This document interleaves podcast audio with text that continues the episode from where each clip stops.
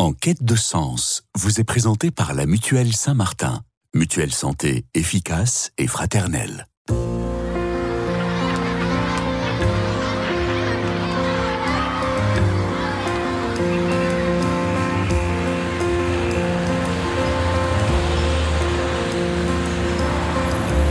En quête de sens. Une émission produite par Radio Notre-Dame et diffusée également par RCF. Marie-Ange de Montesquieu. La base des sociétés humaines sera toujours la famille. Là commence l'action du pouvoir et de la loi. Là, du moins, doit s'apprendre l'obéissance, peut-on lire dans Le médecin de campagne de Balzac, La famille. La famille serait-elle aussi le premier creuset de bien des secrets, les secrets plus ou moins bien partagés, le lit des conflits de loyauté, et puis, de génération en génération, certaines histoires se transmettent, certaines se racontent, d'autres pas, d'autres encore se répètent. Sommes-nous au fond plus perméables aux histoires qui nous ont précédés qu'on le pense? Quel est l'impact des actions de nos aînés sur nos vies? Voilà bien des questions que nous allons nous poser avec nos deux invités aujourd'hui dans cette émission Enquête de sens. Quel est l'impact de notre histoire familiale sur le présent? Tentative de réponse, je l'espère, sur Radio Notre-Dame et sur RCF. Avec nos deux invités donc qui sont Catherine Pancol. Bonjour Catherine. Bonjour. Merci d'être venue jusqu'à chez nous. Vous qui êtes euh, toujours euh, écrivaine à grand succès. Et oui, on peut citer évidemment La mariée portait des bottes jaunes, qui a maintenant quelques mois de Pas tout jeune. Pas tout jeune, hein Ouais, ouais. Quand on vous connaît, vous qui pondez tellement, Euh, vous qui avez écrit il y a quelques temps, évidemment, on se souvient des yeux jaunes du- des crocodiles, mais pas seulement, la valse des tortilles, muchachas, etc., etc. Toujours chez Albin Michel, en tout cas pour le petit dernier. Euh, il est évidemment question, comme toujours chez vous, alors je sais pas, vous aimez pas, je crois, le terme de secret de famille. Non, j'aime Vous pas trouvez ça. ça cheap. hein. Ouais. On en parlera dans quelques instants. Voilà, en tout cas pour vous, présenter pour les auditeurs qui ne vous connaissent pas encore, est-ce possible? En tout cas, Mathilde François est également avec nous. Bonjour Mathilde. Bonjour. Ravi de vous recevoir. Vous êtes maman, vous êtes également praticienne en psychothérapie. Euh, vous avez euh, travaillé plusieurs années au service d'ONG en Afrique, mais là vous revenez avec cet ouvrage Les chemins creux, résilience par l'amour, préfacé par un certain Boris Cyrulnik, évidemment le euh, papa de- du mot résilience, que nous n'aimons, que nous n'aimons pas. Je sais que c'est très de nos éditeurs, il y en a qui détestent ce mot, d'autres qui- l'apprécient, d'autres qui sont réparés par ce terme. Bref, euh, ici on accueille tout. EDB pour, euh, les maisons, pour la maison d'édition.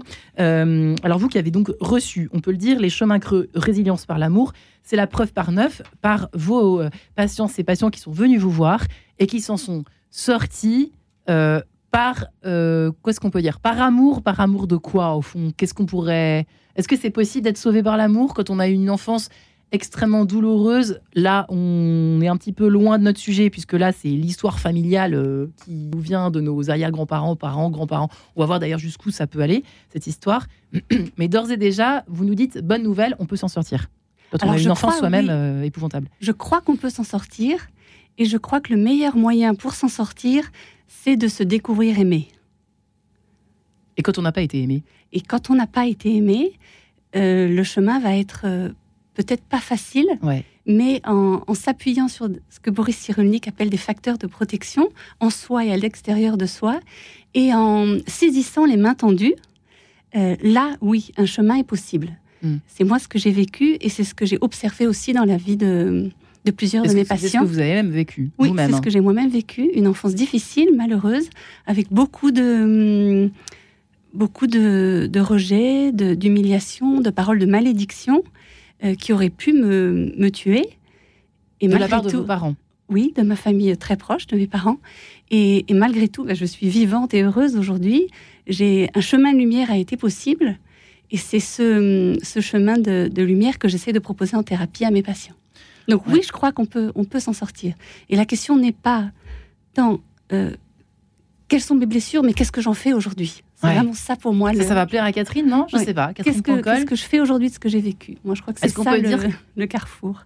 Est-ce qu'on peut dire que vous êtes une résiliente ou vous détestez ce mot? Vous faites partie de la- l'équipe. Moi, j'aime euh, pas les mots qui. Tu sais, j'aime pas les mots généraux, moi. J'aime bien Ouais. les. Tu vois, c'est drôle, parce que pendant que vous parliez, j'essayais d'attraper des mots concrets. Mhm. Euh, avoir une enfance malheureuse, c'est quoi? Parce qu'il y a- Qu'est-ce que c'est Voilà, qu'est-ce que c'est qu'avoir- autour de cette Oui, table qu'on a une enfance exactement. malheureuse. Hein Mhm.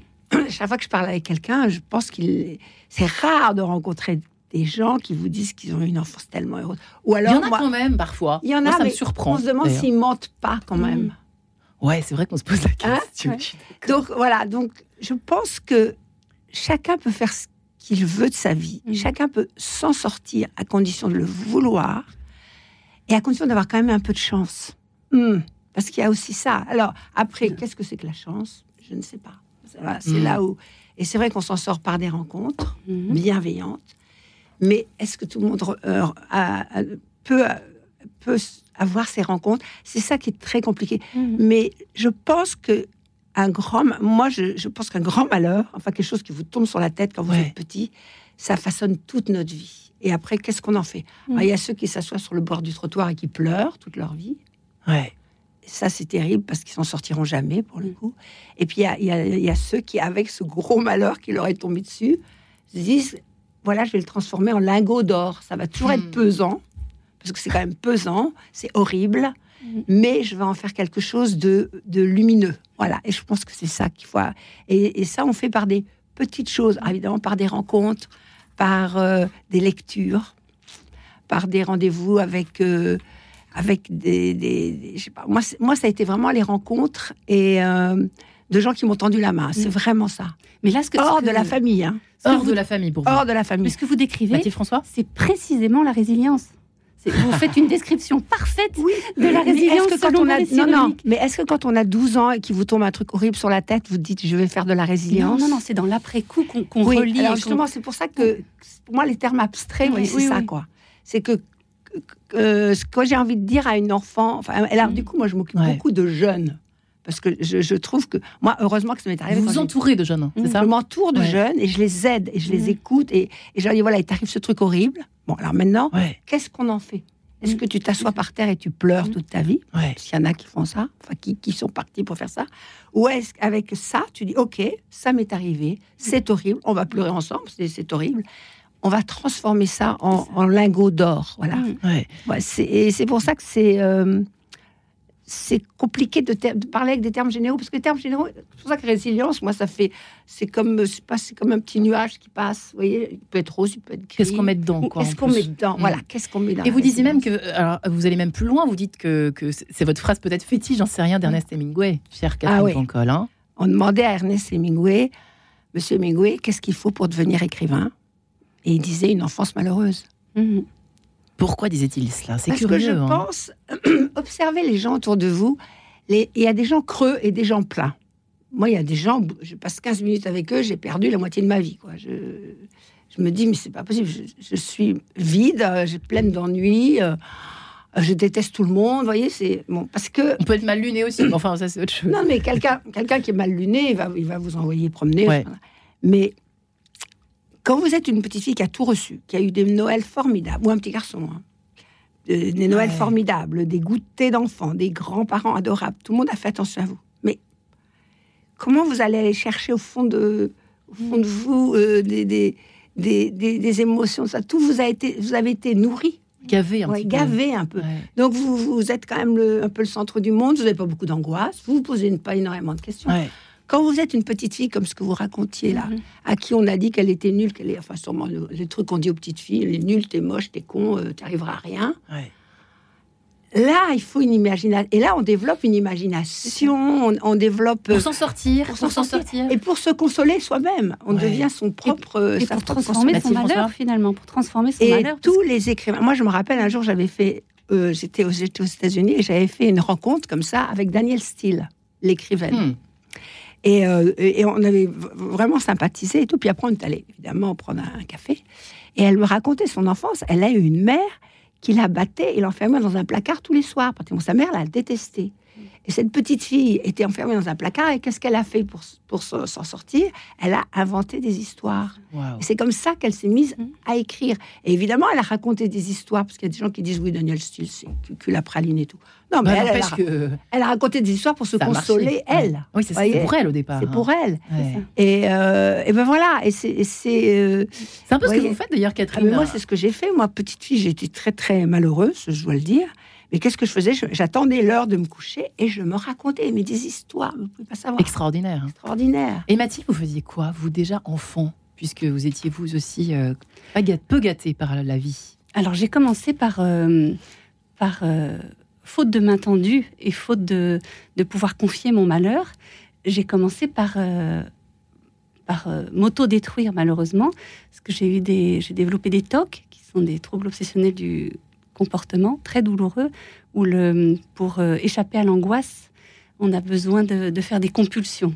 Et donc là, c'est une prison psychique en fait, très très très pénible, d'autant plus quand on a une dizaine d'années et qu'on ne comprend rien et qu'on, dans ces cas-là, on pense que, que ce qu'on nous dit est vrai et qu'on est effectivement mauvais, faux, euh, Nul, euh, dangereux. Donc il y a une espèce de, de repli sur soi. Et hum, puis ensuite sont arrivés des troubles alimentaires et des pensées suicidaires. Donc c'était quand même un mal barré, quoi, un Ouais. tableau très Ouais. noir. Et, et je m'en suis sortie, faute de pouvoir confier mon malheur justement, par la foi. En fait, je- je- j'ai confié mon malheur à Dieu et, et je me suis euh, inventé un. J'ai cru en un Dieu d'amour. J'ai cru que j'étais. Parce que j'ai été baptisée, donc j'allais à, à l'église. Et là, j'entendais parler d'un Dieu d'amour. Et, Enfin. et- enfin. Et du coup, j'ai choisi de croire à cet amour. Je me suis accrochée. Et, et- et vraiment, la, voilà, la, la foi a été mon. Mon, Une sorte de- de- d'étoile dans la nuit. quoi. oui, oui, et mon, du mon, mon tuteur de résilience à moi, j'ai cru à cet amour et et je me suis découverte aimée par Dieu. Je me suis aussi laissée aimer du coup par Dieu. Et, et là, un chemin de lumière s'est ouvert et j'ai pu après euh, me laisser aimer par celui qui est devenu mon mari. Et voilà, donc moi, ça a été vraiment la foi. La foi, donc Dieu, puis mon mari, puis les autres. Ouais, en fait, on a l'impression que, parce que vous disiez tout à l'heure, Catherine Pancol, qu'en fait, il n'y avait pas d'enfance normale. Mm. C'est vrai que ça nous interroge toujours. On se demande, parce que nous, on a l'impression qu'il y en a parfois autour de nous. On se dit, mais ah, j'aimerais tellement avoir une enfance comme la sienne, etc. Mais en fait, euh, c'est là où arrivent les secrets de famille. nous y voilà dans notre histoire. Ouais. Les auditeurs croient qu'on s'égare, mais pas du tout. Non, mais c'est vrai. Parce que aussi, les familles qui ont l'air tellement heureuses, quelquefois, Mm. il y a des histoires horribles, mais cachées. Il y a Ouais. une espèce de, comme ça, de façade obligée. Il y a beaucoup de D'avoir l'air heureux, de, montrer. l'air- est- Voilà, c'est ça. Et pas bien. parler, pas dire, euh, Mais Ouais. en, en fait, pas ça- ça- bousculer l'ordre. Ça Ouais. revient à ce que vous disiez tout à l'heure, une enfance normale, ça, ne signifie pas grand-chose. L'important, c'est qu'est-ce que l'enfant a reçu, qu'est-ce qu'il n'a pas reçu et qu'est-ce qu'il en a fait. L'important n'est pas d'avoir une enfance normale, parce que ça ne renvoie à rien. L'important, c'est de, de s'être senti suffisamment aimé, et s'il y a eu des carences, d'avoir pu en faire quelque chose, de ne pas s'être laissé enfermer par euh, ce qu'on a reçu ou pas vécu. C'est ça, la, Oui, c'est Catherine, ça. C'est très Pardon. important, ça, Oui, ce que c'est ça. dites. Parce Parce- qu'en fait, on a, hum, dans une vie, à peu près de 90 ans, on, on sait qu'il y aura une personne sur deux qui aura vécu un traumatisme psychique. Un traumatisme, c'est c'est une agonie du psychisme, donc c'est énorme. Et donc une personne sur deux vivra un moi, traumatisme j'ai dans sa vie. de dire 100%, mais bon, je sais pas pourquoi Alors je dis non, ça. Non, quand même pas. C'est plutôt une sur deux. D'accord. Et Moi, sinon, je pense on- que c'est plus. hein. Ah oui, alors peut-être, Ouais. peut-être que je me Ouais. trompe, mais si- ce qu'on sait aussi, c'est qu'il n'y a pas de vie sans épreuve. Donc euh, l'en- l'enfance, l'enfance sera marquée par la souffrance inévitablement, façon, C'est vrai, inévitablement. quand on est parent, Donc, on a l'impression que ça voilà. n'arrivera jamais. Et, et le but on n'est veut pas, pas, on veut pas. mais le but Ouais. n'est pas de faire un sans faute parce que ça n'existe Ça pas. n'existe pas. Le, le but est, est- est d'aimer suffisamment ses enfants quand on, quand on se plante de demander pardon et qui est toujours la parole en fait Mm. pour, pour que l'enfant soit jamais seul avec sa souffrance et qu'on puisse toujours qu'il y ait toujours des possibilités de réparation. Ouais. Catherine, je crois que c'est ça le plus important. Oui, vous disiez, parce que pas, pas Oui, que vous parce que- votre pensée. Parce que moi, je lutte beaucoup contre les images. euh, c'est pour ça que j'aime bien les mots concrets. Oui. Parce que vous pouvez très bien avoir, moi, enfin, je prends mon cas parce que c'est celui que je connais le mieux, euh, une mère qui a l'air d'avoir tout bon Mhm. et euh, qui en fait n'aime pas ses enfants, mais comme pareil, la façade, il faut, il faut. mais elle, elle nous, et elle nous aimait pas pa- avec mon frère parce que elle aimait pas mon père. Elle s'était retrouvée mariée. pff, elle voulait pas. Enfin bref, elle a pas pu faire son sa vie à cause de, de nous. Mais qui avait un air comme ça tout bon. On était. Vous voyez, il y avait. euh, on nous apprenait les choses, il faut pas mentir, il faut pas tricher, il faut pas voler, et un père totalement inconscient qui s'occupait absolument de personne, mais qui aimait ses enfants. Et donc, euh, euh, moi, qu'est-ce que je fais petite fille? J'ai bien compris qu'il y avait un truc qui passait pas. Les enfants sont très très intelligents. Mais ils Et je me suis tout. branchée sur ce père qui était très peu souvent là. Mm. Mais quand il était là, j'étais Brigitte Bardot, Simone de Beauvoir, allons-y, euh, La princesse. Janis Joplin, euh, j'étais, je pouvais tout faire. Ouais. Et donc, cette espèce de, de lumière qui arrivait dans ma vie, on retombe sur les rencontres, Ouais. même si c'est votre, votre père, c'était une rencontre, vu que je le voyais pas très, très souvent. Cette lumière, elle me permettait tout d'un coup de, m'épanouir. Et, et quand je, re- je retombais dans mon quotidien, euh, parce qu'il partait tout le temps, je retombais dans mon quotidien qui était vraiment... C'est c'est ça qui est très, très compliqué, c'est d'arriver à savoir qui vous aime vraiment. Parce que ma mère, elle donnait l'impression de nous aimer beaucoup. En fait, un jour, elle m'a avoué qu'elle ne nous aimait pas. Mais ce qui est aussi très courageux de sa part et qui m'a fait beaucoup de bien à moi. C'est vrai? Oui, bah oui, parce moins... Intéressant pour nos auditeurs, ça oui, peut-être parce élément de que conseil Elle m'a pas notre. menti, parce que l'enfant, il sait quand on lui ment. Bien sûr. Et, quand, et c'est beaucoup plus dur de Mm. se débarrasser de Ouais. quelqu'un qui ne vous ment pas, qui fait semblant, parce qu'on culpabilise soi-même. Exactement. On se dit, Ouais. si elle m'aime pas, c'est de ma faute. Mm. Tandis que quand elle m'a dit, mais je ne peux, je pouvais pas vous aimer, je suis désolée, je ne vous aime Mm. pas. Ah, mais là, tout d'un coup, ok, j'ai le droit de ne pas m'entendre avec cette ça. femme vu qu'elle s'entend pas avec moi. Vous voyez? Ça évite la culpabilité. Et ça évite la foutue culpabilité. Donc dire aux enfants quand on ne les aime pas, ça c'est intéressant. mais c'est ce on que les a pas aimés en Dolto. tout cas. Mm. Dolto disait, alors il faut pas peut-être pas le faire comme m'a fait ma mère, boum comme ça, mais il faut lui dire j'ai des- j'ai un problème ou je sais pas. Il faut parce que l'enfant il sait tout déjà. Mm. Vous voyez, c'est ça. Et Mais- donc et- et il n'est pas dupe l'enfant. L'enfant n'est jamais dupe. Il faut pas mentir aux enfants. Il faut leur dire voilà Mm. j'ai un problème parce que tu sais, moi j'ai voilà mais je, vais arriver peut-être à t'aimer mais j'ai un problème Mm. pour que l'enfant ne soit pas parce que l'enfant il culpabilise quand vous Oui. racontez vos Ouais. angoisses Mm. euh, votre anorexie, tous vos problèmes, c'est parce que vous avez tout pris sur ça. vous, donc vous voulez vous ouais. détruire, vous. Ouais. Tandis que si votre mère vous avait dit, Mm. ma petite chérie, j'aimerais beaucoup t'aimer, mais j'y arrive pas, Ça aurait tout changé. eh ben voilà. Ça. Mm. Mais- Et ça, c'est le premier secret Ouais. et le premier mensonge. Mm. Les parents, le, le- le vrai amour, c'est de dire aux enfants, je suis pas capable de... Alors après, quand ils sont plus grands, vous pouvez expliquer pourquoi. Mm. Mais au moins, l'enfant, il est libéré de cette espèce de culpabilité qu'on lui projette. C'est ça parce que lui, il va sentir qu'il n'est pas aimé et automatiquement, il va croire que c'est parce qu'il n'est Eh ben pas voilà. aimable. Et ce Ah qui ouais. est- Ce qui n'est pas vrai. Et, et, Et quand- Dolto disait ça. Hein. et- et en fait, les mots de votre maman, c'est magnifique Ah parce oui. qu'en fait, elle vous a expliqué que, que c'est son malheur à elle qui l'empêchait de, de vous aimer. Exactement. Du coup, Ouais. c'est pas elle et c'est pas vous, c'était ses malheurs. Voilà. Donc ça, c'est extrêmement réparateur. C'est de, belles paroles. Ah, mais bien. Rendez-vous, si vous le permettez, mesdames, chez les Berléac dans quelques instants avec Muriel, la maman de ses deux enfants. On va quand même euh, en parler de ce, ce dernier livre, même si les auditeurs l'ont déjà lu, en tout cas, en ont déjà entendu parler depuis sa sortie il y a quelques mois maintenant. Euh, en tout cas, Catherine Pancol et Mathilde François, merci encore d'être là. Et on vous dit à, à tout de suite, juste après avoir entendu Dalla Porta d'Oriente de Monsieur Caccini, interprété par Roberta Invernisi. À tout de suite. En quête de sens, une émission produite par Radio Notre-Dame et diffusée également par RCF.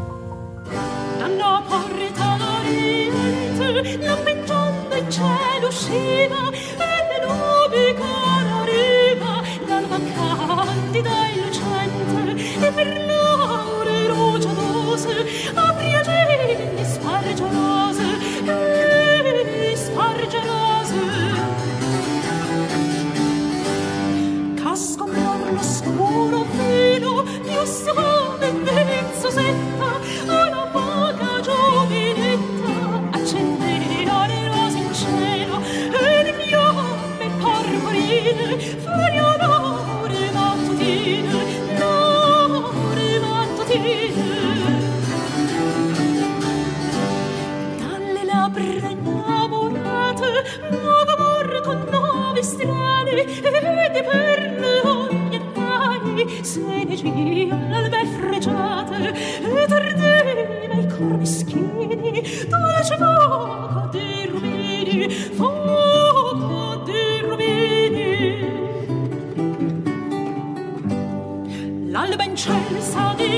Hey.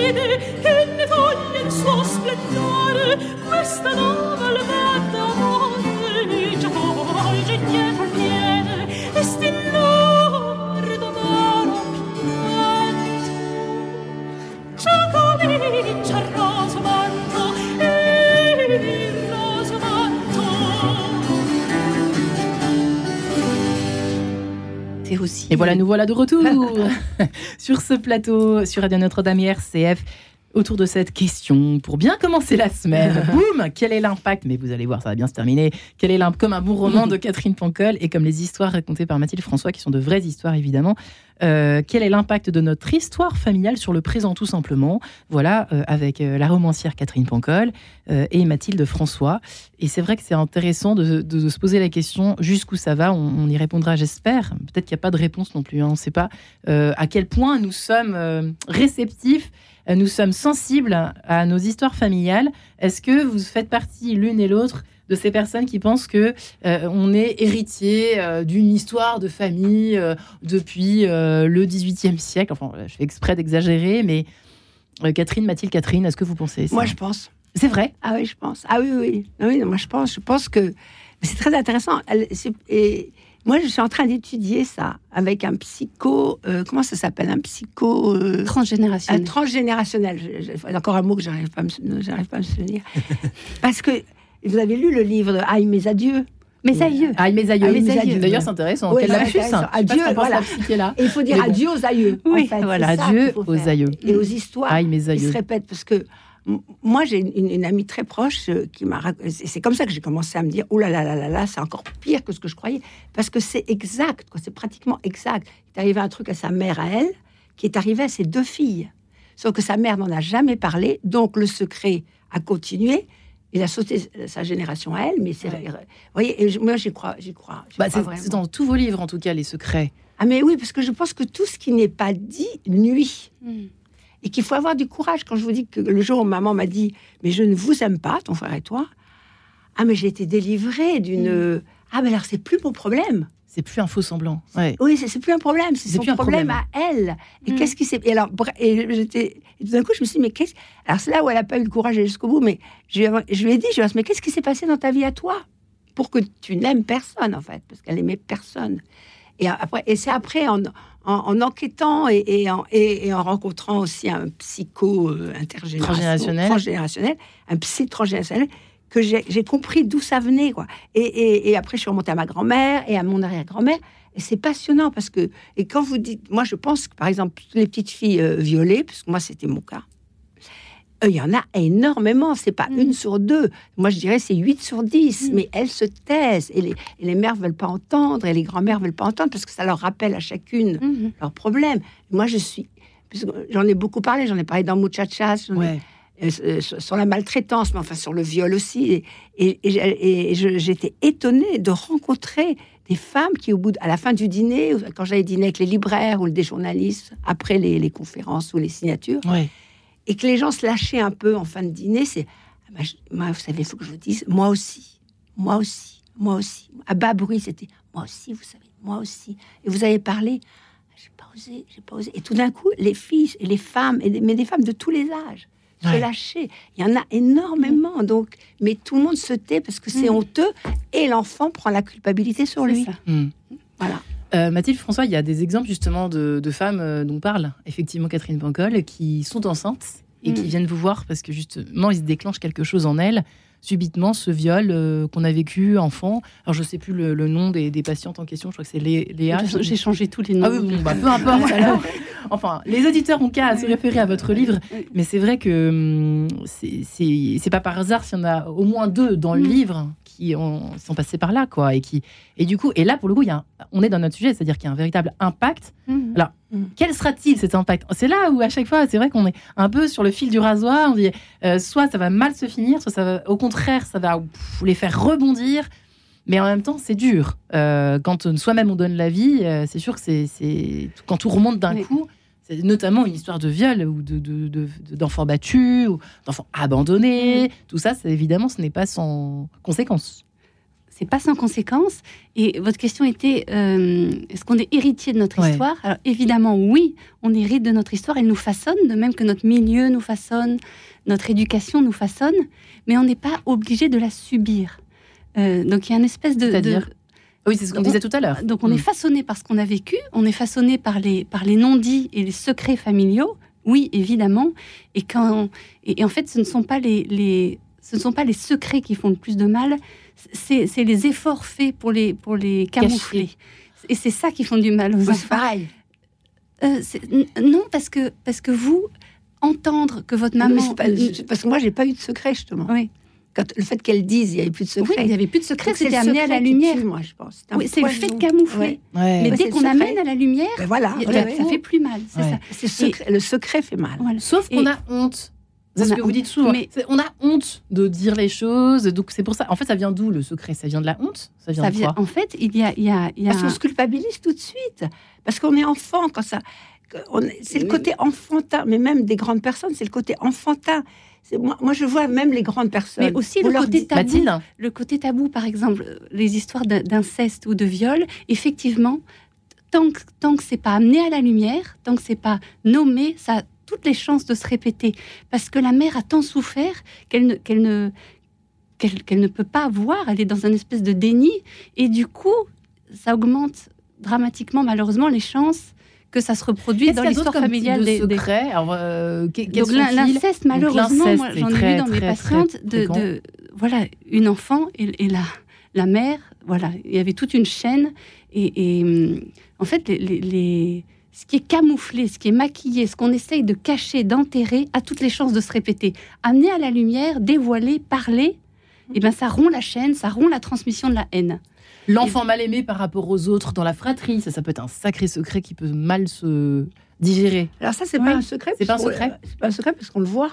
L'enfant, il le voit. Il- tout le monde le voit. Hmm. Regardez. Le- Enfin, je c'est veux vrai. pas. Je Le, veux pas, je veux le- pas le rentrer secret, c'est ce qu'on essaye d'enterrer. De, de- Ouais. et, et du coup, l'enfant va le sentir parce que, alors, Mais par les exemple, enfants, un ils, savent tout. Ils savent Et tout d'un coup, il va voir que la maman est mal à l'aise, qu'elle est anxieuse, qu'elle veut changer de chaîne, qu'on n'a pas le droit de parler de ça. Et lui, dans son imaginaire, il va, il, va, faute. il va penser que, voilà, on revient à la culpabilité euh, mauvaise, morbide. Il va penser que c'est- et qu'il y a là quelque chose de mauvais.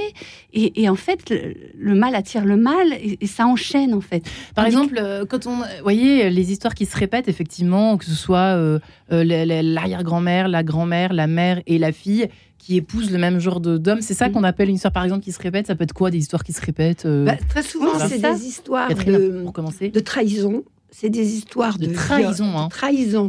Mhm. On va pas Oui, parler de trahison. Il y a, il y a- alors, il y a, il y a l'inceste là, il y a les histoires d'argent, Ah, ça c'est dans.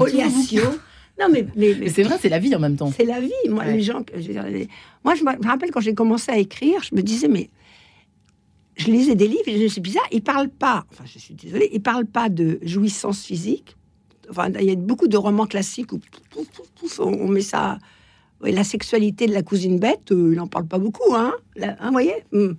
Euh, on parle et on parle pas d'argent. Or, l'argent, c'est quand même, alors surtout euh, C'est vrai que l'argent, l'argent, sacré tabou. Oui, et donc euh, toutes les histoires de, de spoliation, d'héritage, de mensonges autour de ça, de- il y a ça, il y a, il y a les histoires d'inceste, de viol. Oui, la a violence aussi beaucoup. Bah, la, la violence, physique, mal- la maltraitance, voilà, la violence, tout, tout ce qui le est... fait de ne pas reconnaître la réalité. Voilà. Voilà, Mm. c'est ça. C'est dès qu'on donne un nom à la réalité, on dit voilà, ça, ça m'est arrivé, il m'a fait ça, ou ça, et où je lui ai fait ça. bah, je dis, voilà, là, j'ai pas été. ter- Par exemple, moi, il y a un moment où je vis, je, je- je me faisais marier toute seule, mais j'essayais de me prendre en flagrant délit. je, faisais un truc pas terrible. hein, je faisais un truc limite moche. Je me disais, Catherine, mais pourquoi t'as fait ça? Mais t'es nulle. Mais refais pas ça. Au lieu de me dire, oui, mais enfin, euh, j'avais une raison parce qu'il. Vous voyez je me, Flagrant délit, se prendre en flagrant délit. Et tout d'un coup, on résout les choses. Mm. Et, et- et c'est pareil dans les histoires de secrets de famille. Ça, À partir du moment où on dit la chose, on dit il m'a violé, il m'a spolié, il m'a mal parlé, il m'a humilié, ou je l'ai violé, je l'ai. ça va dans les deux sens. Et bien tout d'un coup, hop, le, le mystère se, se, se- dilue. Enfin, il n'y en a plus, quoi. Et, et on rompt la chaîne. C'est pour ça que les psys ils disent, quand les gens arrivent dans leur bureau, parce que vous êtes psy quand même, Mhm. ils disent que quand les gens sont dans le bureau, ils ont fait la moitié du travail. C'est vrai, Mathilde, ça. Ça casse les chaînes. Euh, La moitié du travail. moitié, moitié, moitié, moitié. Oui, moitié. La ouais. moitié, oui, il reste quand même une bonne, Ah une bah, bonne part sûr, chemin. Bah, sinon que- vous n'auriez plus de travail. hein. Et parce que comprendre, en fait, Ouais. C'est pas, c'est pas changer. Non, c'est pas ça. Ils viennent Ouais. pour changer. Oui, ils Ouais. viennent pour- Ils Alors c'est vrai, c'est vrai que changer. c'est une grande partie de la démarche. Ouais. Ouais. Mais après, il faut prendre conscience. Et après, il faut, mais ça prend tout, parfois toute une vie, il, il faut des actes concrets Mm. pour prendre un autre chemin. Et, et, et Je suis d'accord, ça- mais ils sont, ils, ils sont d'accord Ouais. pour changer. Oui, c'est ça. C'est déjà, sont- c'est voilà. déjà pas mal pour commencer. énorme. C'est ça. Mais qu'est-ce qui se répète? Qu'est-ce qui se répète quand, quand on dit l'histoire se répète Ça veut dire quoi pour vous? Les histoires qui se répètent de génération en génération. euh, Eh bien, c'est justement les, les, hum, ce qui, dans notre histoire, nous a blessés, est resté plus ou moins Parce que euh, parfois, non, mais parfois, inconscient. on- parfois, on Ça, sait pas, ça il n'y a peut- pas grand-chose qui nous a blessés de façon vraiment. euh, bon, à part, c'est vrai qu'un viol, on s'en souvient, etc. Mais parfois, c'est des ça- choses ça dépend de très chacun. sournoises. Ça dépend de chacun. Donc, euh, et je ne peux pas vous faire un catalogue de C'est qu'est-ce pour qui ça peut qu'il se faut faire des flagrants délits. Oui. Il faut dire qu'est-ce qui me fait mal là? Oui. Pourquoi j'ai mal? Tu vois, c'est ça, il faut faire. Ah, pourquoi je souffre Mm. Pourquoi je, là, je, je réagis violemment Pourquoi je surréagis en fait Voilà. hein, C'est curieux. Donc c'est que ça me touche ou ça me touche. Pourquoi ça me touche? Oui, Ouais. c'est une espèce bon d'attention. Mm. Oui, c'est des petits détails. Ouais. C'est c'est très euh, c'est très subtil en fait. C'est pour ça que je trouve que moi j'aime bien le- la, la méthode qui s'appelle EMDR. Mhm. Que je, que, qui est en effet recommandée pour les traumatismes, mais comme euh, je pense que tout enfant est traumatisé quand même, euh, plus ou moins. Ouais. Mais quand on fait le NERT et qu'on a une bonne praticienne en face de soi, elle voit, euh, quand, quand elle, elle voit dans, elle vous fait parler de quelque chose, et elle voit dans vos yeux que là, il y a une petite larme qui monte ou il y a une petite crispation. Et là, elle vous dit, vous pensez à quoi là? Et là, elle vous fait Et développer. elle va nettoyer et le. elle va nettoyer avec le. Mm. Et, elle- et- et- et il faut se reconnecter à l'émotion qu'on a eue. Et pourquoi j'ai envie de pleurer quand je raconte ça? Qu'est-ce qui s'est passé? Et à ce moment-là, on creuse cette émotion-là. Et on s'aperçoit qu'en effet, euh, il s'est passé un Mm. truc pas terrible. Alors, pas tout de suite, hein, c'est pas magique, mais, mais, mais j'aime cette manière de, de- de psychothérapie parce que je trouve que c'est très presque concret. Oui, c'est incarné, EMDR. effectivement. Mais il faut évidemment trouver Mm. quelqu'un qui le fait bien. Mm. Ouais. Ça, c'est très important. Euh, ouais, mais mais on peut aussi, euh, chacun, dans, en fonction de notre histoire et dans notre propre vie, faire de, de chaque, justement, de chaque émotion de, de, euh, douloureuse un, un tremplin, en fait, vers, vers quelque chose de bon pour nous. Vous voyez et, et Si on coup, ne pas- l'identifie. ne pas, oui, Faut-il Mais- l'identifier? Ouais. Évidemment. et en fait, Ouais. ne pas subir et, et, prendre- et comme ça, de, de, de choix refait en choix refait, et ben prendre un autre chemin que celui qui nous a été euh, euh, transmis. Qu'est-ce qui les a sauvés, ces deux enfants de Muriel? Donc, elle a abandonné, on peut le dire comme ça, cette femme, dans ce dernier roman que vous avez écrit. Euh, la mariée porter des bottes oui. jaunes. Bah, alors les enfants eux-mêmes, c'est très intéressant. Les enfants, c'est des enfants qui sont déjà qui ressemblent à personne parce qu'ils ont eu des parents qui dysfonctionnaient. C'est vrai, les, Muriel euh, et, Lewis, ils sont ils, ils sont unis par un grand amour, mais alors euh, ils ont rien à voir ensemble. Ouais. et les enfants, ils captent ça. Ils captent bien que papa est très différent de maman et, et maman est très différente de papa. Maman est malheureuse avec papa, mais elle aime papa. Papa est malheureux avec maman. Et donc, c'est des enfants, justement, parce qu'ils ont reçu une part de bonheur, parce que ces deux-là s'aiment quand même, mais n'arrivent pas finalement à, à- bien vivre ensemble. Ouais. Les, les enfants, ils, ils- ils- mûrissent très, très vite. voyez Parce qu'ils essaient, les, les enfants essaient toujours de, se de comprendre ce qui se passe. Mhm. Toujours, toujours. Moi, je, je- je me rappelle très bien, enfant, j'essayais toujours de comprendre. Pourquoi ça m'arrive Pourquoi Mhm. il lui dit ça Pourquoi elle est en colère Pourquoi Très tôt? Très À quel tôt. âge à peu Ah, mais très très tôt. Trois ans. Ah, pff, je crois que ça a été immédiat. Parce qu'il faut dire que moi, c'était évident. Moi, j'avais, j'avais affaire à. moi, c'était clair. Oui, c'était clair. Moi, au moins, euh, je voyais que ça se passait très, très, très mal entre eux. Quoi. Puis ils lâchaient Ils tout. disputaient donc tout le ils temps. disputaient tout le temps. Donc... Et puis, c'était pas des disputes bien élevées. C'était des disputes euh, bien incarnées. vous voyez. donc, Concrète, comme vous et dites. donc, l'enfant, c'est ça qu'il faut, il faut se dire quand on a un enfant. Il faut pas lui mentir. Il faut lui parler sans, le- sans le culpabiliser. Il faut lui dire voilà, euh, euh, ça se passe pas bien entre, mon papa, entre, entre ton père et moi, mais j'aime ton père. Parce que là, les, les- les parents n'ont pas raconté aux enfants. Donc, les enfants, ils ont mûri très, très vite. Et ils ont compris beaucoup de choses, ces deux enfants-là qui arrivent, India Ouais. et Louis. India et Et Louis. la mère, elle les abandonne pas. La mère, elle veut retrouver son amour qu'elle a perdu parce que finalement, Lewis, il est parti. Et elle, elle est encombrée de ses deux enfants pour partir à la recherche de cet homme qu'elle aime. Et elle les laisse devant le château familial Mhm. à Bordeaux, dans un autre monde qui, eux, ils sortent d'un lotissement, d'une petite maison euh, avec un petit jardin, une petite maison. Le des- choc, hein des murs minuscules et tout, et ils arrivent dans un château magnifique dans le Bordelais, qui est quand même le château de leur mère, puisque Ouais. euh, Muriel, c'est l'héritière du château. Elle les abandonne et elle part à la recherche de cet homme. Et, et donc, c'est aussi ça que j'aime, c'est le, le- le changement de deux univers.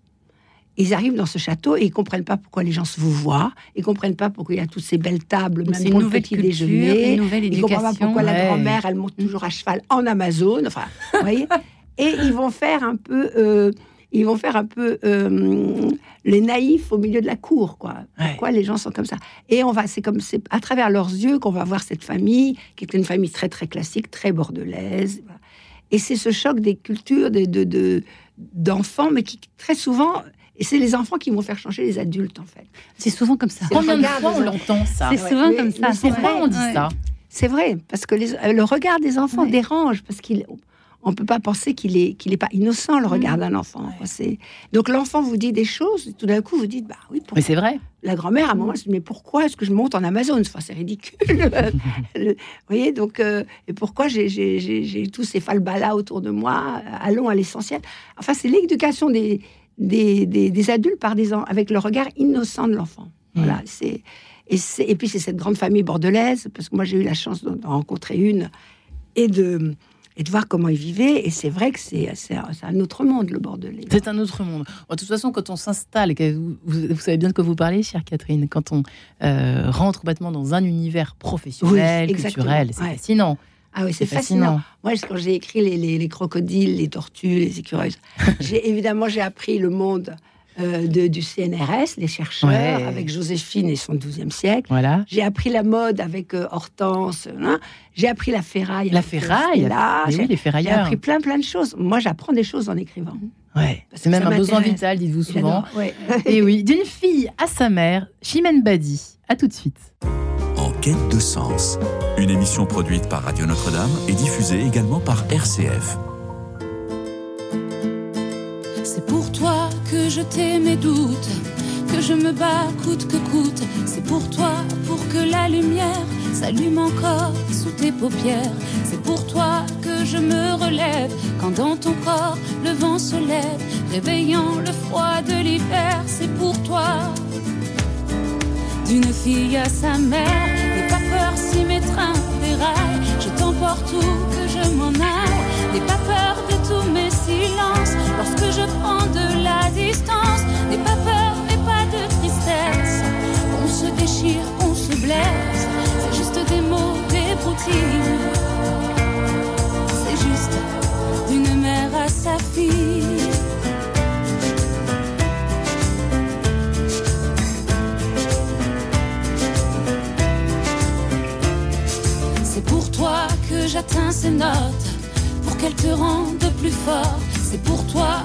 tes vagues à l'âme, venues s'emparer de ta flamme. C'est pour toi, pour que tu te serres contre moi, viens, je te laisse faire. Tu peux la crier, ta colère, c'est pour toi. D'une fille à sa mère, n'aie pas peur, prends de l'insouciance. Il suffit de se faire confiance, n'aie pas peur de les faire sauter. Ces liens qui t'empêchent d'avancer, mais surtout garde la tête haute. Tout le monde en a fait des fautes, quand pour moi ton amour vacille. C'est juste d'une mère à sa fille. À sa fille. C'est pour toi que je ne veux plus fuir devant ce qui me fait grandir. C'est pour toi, pour que mes rivières emportent nos chagrins d'hier. C'est pour toi, pour qu'on ait pareil, le même soleil et le même ciel. À jamais reçoit le cet air, c'est pour toi. D'une fille à sa mère, n'aie pas peur, prends ton second souffle. Dans le dos, c'est le vent qui souffle. Il te faut regarder devant. L'avenir est encore si grand. Donne-moi ton plus beau sourire, le même que dans mes souvenirs. En moi, c'est comme ça que tu brilles. Allez, maman pour ta fille.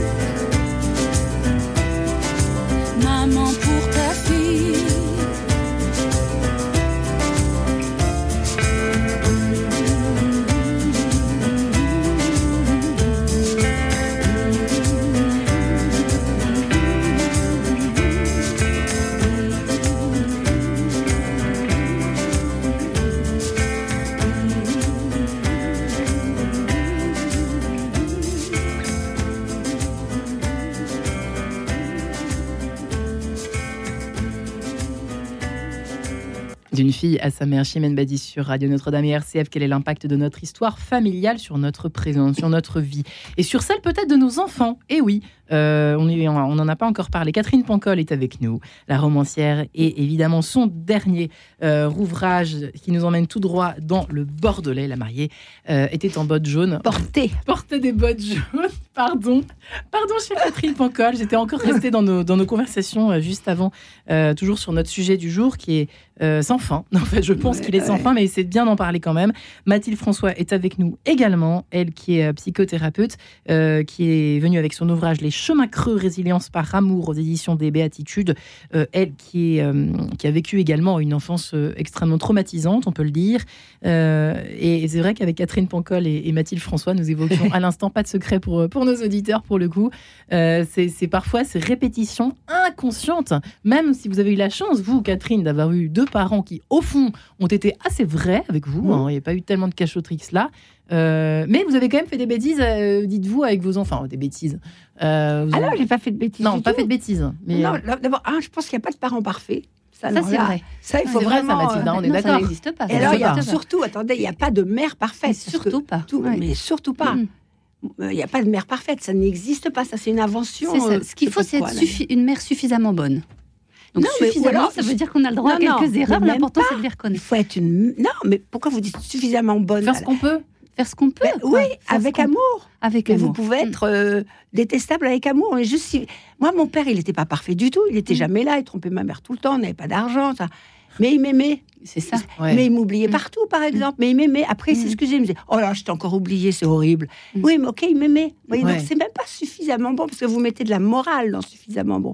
Il faut que ça. Ouais, c'est vrai. C'est vrai Oui, qu'il y a une ça. dimension morale. il faut ouais. qu'il il faut soit Non, une mère suffisamment, c'est pas de la morale, c'est dans le sens que, que l'enfant ait eu quand même le- la- un minimum de sécurité de base, quoi. Parce que parce qu'on va on va s'aimer, s'estimer comme on a Mais été aimé, estimé. Oui, mais, Donc il faut. et- mais et- vous vous rendez compte de ce que vous dites La sécurité de base. Il y a des enfants qui l'ont jamais. mais ils peuvent l'acquérir justement. Ah ah, ben voilà Mathilde, Ils peuvent Ah l'acquérir. mais ils, ils vont l'acquérir plus tard, quand ils seront plus grands, quand ils auront réfléchi à tout ça. Mais l'enfant qui est, qui, est, qui est largué dans la vie sans sécurité de base, Mhm. qui a été mis au monde par des parents qui.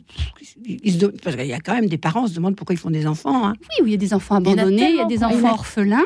Il y, a, il y a tout ça, effectivement, privés de la sécurité de base, mais qui, moi je crois, peuvent s'en sortir si plus tard ils, ils ont des Ah, expériences tard, non, non, réparatrices. d'accord, plus et tard. on revient tard. aux mains tendues. Mais c'est assez si- intéressant parce que là, on est en train de raconter deux générations. Et c'est vrai que c'est intéressant. Je viens de. C'est une, une idée qui, qui émerge de ce- cette table-là, qui Mhm. fume. Qui fume. C'est, on a l'impression que c'est vrai qu'on est passé un peu d'un extrême, mais au moins euh, historique et culturel, une époque où finalement on enfin, on se posait pas tellement de questions, voire pas du tout. Quand on Mhm. entend nos parents, nos grands-parents, quand on vous entend un peu Catherine, c'est une époque voilà où on, euh, on avait des enfants, bah voilà, et on faisait ce qu'on pouvait, et puis euh, passer à autre chose quoi. Aujourd'hui, on est complètement omnubilé. Il faut être une bonne maman, il faut faire ceci, il faut être, il faut être souriante, il faut pas que nos enfants soient traumatisés, il faut aller tout de suite aller voir le psy. Moi, je le vois, je vis avec ma fille, donc je peux vous en parler. Mais on a l'impression qu'il n'y a pas du tout d'équilibre là-dedans, parce que finalement, c'est pas beaucoup mieux, hein, euh, Mhm. dire oh là, elle a peut-être un traumatisme, parce que du coup, on pense a ça et on devient du coup de mauvais parents. Mhm. Non? Qu'est-ce que vous en non, pensez, oui, la Mathilde surprotection, c'est pas bon non plus. C'est pas bon non plus. Oui, ça, c'est le risque Ouais, du ouais. coup de cette époque. Ouais. C'est vrai, moi je trouve, c'est tout le contraire de ce que vous dites, Ah, Catherine. oui, moi, mais ça me moi, soulage moi, que j'ai été élevée par, euh, par des parents euh, qui s'en foutaient totalement. Et mais j'ai fait très très attention à mes enfants du coup. hein. Mm. Ah oui, vous avez quand même fait très attention Ah à oui, vos j'ai enfants. fait très attention. Mm. Ah mais oui, non, j'ai fait très attention à eux. Mais forcément, je je sortais d'un Vous ne vouliez pas reproduire. Ah, je voulais pas reproduire. Non, non, mais je pense qu'il faut arrêter l'idée de la mère parfaite, parce que c'est ça aussi qui nous empoisonne. Empoisonne. Euh, Vraiment. Moi, je crois qu'il faut dire les choses aux enfants. Gentil, Mhm. pas. Enfin, il faut relire Dolto, hein, elle dit ça. hein. Il faut dire aux- Quand vous expliquez à un sûr. enfant que vous êtes Ne pas cacher empêché ses failles, ne pas cacher ses Oh, faiblesses, reconnaître ses erreurs, surtout en parler, demander pardon, reconnaître que ça, ça oui, on l'a bien donné, on a bien fait, là on a raté, euh, pas en faire une catastrophe et recommencer Ouais. quoi, et continuer à aimer. Oui, Je crois puis- que l'important c'est de continuer à aimer. Et vos enfants, ça se passe bien ou pas? Alors, c'est surtout leur demander à vraiment une eux. question à la Marion. Faut surtout leur demander à eux, mais apparemment, je crois que ça se passe plutôt pas mal, oui. Ouais. Vous avez réussi le travail. Je crois. De oui, oui, oui, ils sont, cassure, ils sont bien. vous avez oui, je crois la que la chaîne. a été rompue. Vraiment. Oui, oui. Déjà, vous avez parlé. Oui, La chaîne, elle est rompue dès Mhm. qu'on parle. C'est oui, oui, ça que les gens devraient savoir. Mm. Dès qu'on dit la vérité, on casse la chaîne. C'est ça. Dès qu'on met des mots, dès, Dès qu'on qu'on met des mots vrais, des vrais, c'est ça. Et vous avez, des- vous des- avez eu peur au début ou pas Quand vous avez eu Ah vos oui. premiers enfants? Ça a été Alors oui, c'était très difficile pour moi parce que je ne voulais absolument pas. J'étais d'accord pour me marier avec cet homme-là et pas un autre, Ouais. et d'accord pour avoir des enfants, mais je voulais pas devenir mère. Donc l'équation était compliquée à résoudre parce que pour moi, devenir mère, c'était forcément reproduire ce que j'avais vécu. Je pensais que je serais qu'une mauvaise mère. J'avais peur de me transformer en monstre, quoi. Et du coup, ça, c'était Non. Et, Mais et- vous aviez fait un travail sur vous-même déjà. Ah, oui, oui, oui, oui. Ouais, c'est ça. Euh, Et même malgré ça, vous étiez Ah oui, encore dans ce mais combat. paralysée. Et un jour, mon mari a eu une parole euh, magnifique, euh, très prophétique. Il m'a dit si tu m'aimes moi, tu seras une bonne maman. Et en fait, c'est très juste, très vrai. Donc, parce que l'aimer lui, ça je savais faire.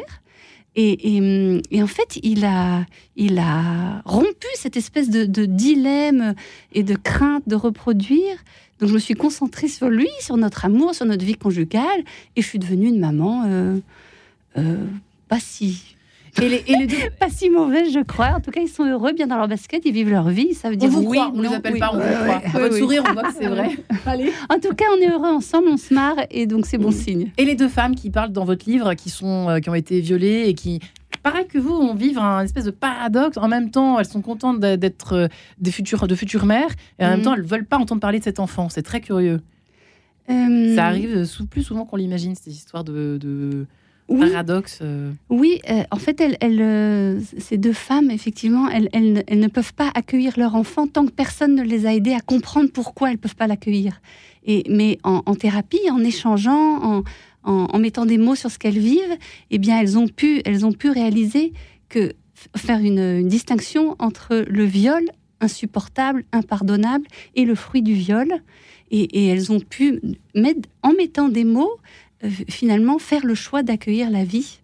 Euh, donc ça, c'était effectivement Ouais. très beau. Toujours par la parole, amener à la lumière ce qui a été vécu, raconter, ne pas être seul avec son malheur. Parce que je crois, moi, que hum, après avoir accompagné euh, pas mal de personnes vivant des souffrances indicibles, euh, ce, qui, ce qui me semble important, c'est c'est pas tant ce qu'on a vécu, et qui est le plus important, c'est pas la- c'est c'est pas la souffrance qui, qui est la, la plus le plus gros problème, c'est la solitude et c'est le fait de le, de le vivre seul. C'est le, fait d'être emmuré seul avec, avec sa souffrance qui est dramatique. Ouais. Mais dès qu'on n'est plus seul, on peut trouver un chemin et, et la, la vie l'emporte. Mais faut-il pour autant enquêter? Parce que si vous parlez du présent, Catherine Ouais. Pancol, est-ce que, est-ce que ce que vous avez fait, est-ce que c'est indispensable finalement d'enquêter sur ses origines, sur ses fantômes familiaux, comme on dit maintenant, sur la transgénérationnelle, sur ce qu'ont fait nos aïeux avant nous, etc. etc. Est-ce que c'est important d'enquêter, vous qui êtes une enquêtrice hors pair? Euh, Alors, il y, a- il y a deux choses. Moi, je fais des enquêtes pour mes livres. Oui. Mais enquêter, les enquêtes euh, intimes, moi j'adore ça. Mais parce que moi j'ai envie de savoir que- comment était mon père euh, avant qu'il devienne mon papa, par exemple. Quel, homme c'était Comment était ma mère euh, Et ça, c'est passionnant parce que vous les voyez différemment. C'est plus papa-maman. Enfin, moi, c'était Madeleine et Jean-Marie. Et donc, euh, vous voyez, c'était. Et, euh, et, c'est passionnant parce que vous les comprenez quand vous, quand vous, vous enquêtez sur les gens. Vous comprenez. Et donc, vous devenez les parents de vos parents. Parce que vous apercevez, vous apercevez qu'ils n'étaient pas finis, les deux. Et ils étaient, mais c'était ça. Moi, j'ai eu des Ouais. parents qui n'étaient pas finis, qui étaient encore des, re- des rebelles adolescents. Euh, papa, c'était en faisant la bringue, en buvant, en picolant, en, en ayant plein de maîtresses. Maman, euh, c'était en faisant gna, gna, gna, gna, gna, gna, toujours euh, en train de vraiment ruminer dans son coin, jeter des sorts, mais, parce qu'elle était malheureuse. Mais, mais quand vous les prenez à la naissance, vous- vous- moi j'ai fait parler les, plein de gens autour d'eux. C'était c'était passionnant. Et, et tout d'un coup, c'était plus mon papa et ma maman, c'était, je vous dis, ces deux personnes qui, avaient, qui m'avaient mis au monde et, et qui euh, et qui pouvaient pas m'aimer parce qu'ils étaient encombrés d'eux-mêmes qu'ils n'aimaient pas. Donc après, vous pardonnez, vous dites, ah ben les pauvres, voilà, c'est ça. Et du coup, vous les voyez comme des gens euh, qui n'ont pas justement réussi leur passage sur Terre et Mhm. qui n'ont pas fait de leur vie quelque chose qui aurait pu être plus, plus Mais est-ce que c'est intéressant aussi, et je m'intéresse à la psy qui est avec nous, de, de comprendre ce qu'ils ont vécu pour comprendre ce qu'on s'est laissé vivre jusqu'à maintenant Euh, en gros, par exemple, je vous donne un exemple idiot. euh, ouais, mes parents euh, n'avaient pas du tout d'argent. et Moi, je fais tout pour euh, gagner plein de fric, euh, de bien réussir. D'être voilà. Bon, je sais pas. Est-ce que ça peut être intéressant de, de- de comprendre pour euh, pour comprendre, enfin, de comprendre nos anciens pour comprendre ce qu'on euh, ce qu'on a vécu jusqu'à maintenant quand Oui, on ça, ça- ça débarque peut un peu. être dans- intéressant, euh, évidemment, sauf si ça nous fait ruminer et, et- et regarder plus vers le passé que vers l'avenir. Voilà, Donc, très comprendre, important. oui. Ouais. Mais, mais que si c'est pour nous Projeter tourner vers l'avenir et nous Mm. faire avancer plus librement, voyez Parce que remonter jusqu'à la 17e génération pour voir justement si au 18e siècle il n'y a pas eu un petit trauma, c'est sans ça. fin. Et moi je trouve qu'il a faut plutôt... ça, hein. Il y en a qui se font laisser ça. embarquer là-dedans. hein. Mais, mais moi, je, je, je- je trouve que ce qui est intéressant, c'est plus de partir de ce qui aujourd'hui m'encombre, aujourd'hui euh, lie ma Si je me liberté. sens encombrée, voilà, alors je vais là et là voir quelqu'un. pas prendre les éléments que je connais et, et voilà pour pour euh, éclairer euh, et, et me délivrer et pour mieux avancer. Ouais. Mais hum, Parce que mettre mais le- dans un- l'épée dans la, le, le couteau dans la plaie, ça n'a aucun sens. Pour, euh, pour, euh, euh, si c'est que pour enquêter, pour enquêter, bah, ça on- pas très on- beaucoup dans ces cas-là, on risque de devenir prisonnier de son passé. Or, la vie est devant, moi je trouve, et, et- Mhm. et- et c'est l'important, c'est de important de le dire aussi. Oui, Non, mais il y a oui. aussi l'histoire de, de Catherine pardonner à ses parents. Mhm. Mhm. Mhm. Ah, ça, c'est ça ça aussi. hein. Oui. Ça, c'est une belle question. Oui, Oui. hein. Faut-il, pour avancer, faut-il? Ah, moi, je pense. Je pense qu'il faut oublier le passé et dire Ok, j'ai compris. Mais voilà, maintenant, je. Ils avaient leur raison. Oui, euh, voilà. Puis ils n'avaient pas autant de, de- de- d'instruments qu'on a aujourd'hui. hein. C'est- Ils ont pardonné à leur mère, ces deux enfants, c'est intéressant ça. Ah, je crois qu'ils se posaient même pas la question. Mais plus tard, vous, vous pensez Ces deux personnages, Euh, les deux enfants de Muriel? Ah, les deux enfants. Ah, moi, je pense que les deux enfants, ils sont plus mûrs que les parents, là, dans mon livre. Ah oui, oui, ils Ouais. sont- ah oui, ils aiment énormément leur mère, ils aiment énormément leur père, et ils ont compris. C'est ce que je vous disais tout à l'heure, c'est que les enfants savent. Mhm. Et alors, ils oublient à partir d'un certain âge, ils, ils- ils font comme les adultes, ils deviennent bêtes. Mais, mais jusqu'à assez longtemps, ils savent, les enfants. Ils savent tout. Ouais. C'est très intéressant. Moi, je me rappelle quand mes enfants étaient petits, ce qu'on faisait, c'est qu'on avait un soir par semaine où ils disaient tout ce que tout ce qu'ils pouvaient nous reprocher au père et à, et à moi. Quoi. Donc ils disaient ah ben là, on n'a pas été d'accord quand tu as dit ça. Mais alors quand tu étais là, alors, tu étais complètement, complètement parano. Et, et, et donc, et, et on se rappelait les situations. On se dit ben oui, ils ont raison. Mais ça, c'est magnifique, c'est une espèce ouais. de NDR familial. C'est très, c'est très les dimanches soirs. Non, c'est magnifique. Non, mais c'est vrai que Ouais. c'était passionnant.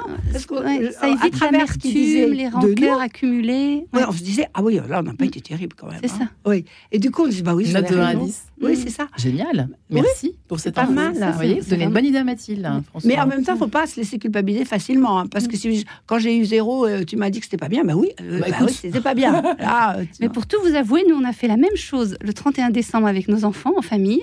On a. hum, on s'est fait une belle soirée magnifique avec des fruits de mer, du champagne et on, s'est, on a fait un exercice de demande de pardon. Chacun devait demander, enfin ceux qu'il souhaitait pouvaient demander pardon là où il avait été blessé, mais pas, comme vous disiez tout à l'heure, Catherine, pas de manière générale, abstraite. oui, très toujours les concrètement. détails. Très concrètement, Et à oui, tel moment, et oui. tel jour, là, t'as dit ça, maman, et, et vraiment j'ai eu de la peine. Ouais, Et du coup, c'est moi, ça. à mon tour, euh, j'ai Et, été. et euh, du coup, ça, ça a permis de dire Ah, mais tu- désolée, c'est pas ce que je voulais, je, je c'est te demande pardon. Et puis tel autre, Ouais, là, ouais, cette ouais. fois-ci, tu m'as mal parlé. Ouais, ouais, c'est et, et du, Ouais, et ouais, du donc- coup, c'était vraiment à la Mais fois tout Mathilde, simple et très chouette. un mot tellement important, c'est le détail. Le détail. Le c'est mot ça. concret. Concret. détail. Soyez précis. Soyez C'est précis. Comme Catherine. et voilà. Incarné, Oui, non, mais c'est c'est vrai, important. c'est tellement important, ça. C'est vrai. Parce que le, le général n'imprime pas. Mm. Et par rapport au Ah, c'est Le pardon, vrai. général n'imprime pas.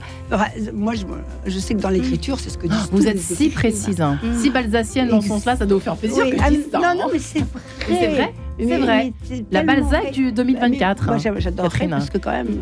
Les amis, je dois vous remercier. Oui, c'est la fin. On peut se prendre un café si vous Ah voulez, un autre jour. ah, Oui, oui. Dans une autre émission, La mariée porte des bottes jaunes, toujours à lire d'urgence. Chez Michel, ça fait du bien de vous lire. Catherine, et également à vous. Euh, Merci à vous, Mathilde François. Et votre livre, Les chemins creux, résilience par l'amour. Ça marche, la preuve, vous êtes ici, avec votre sourire, aux éditions des Béatitudes. Merci beaucoup, mesdames. Merci. Est-ce que j'ai le droit de vous dire bonne année? Mais oui, évidemment. Ça dit Bien Eh ben, bonne année.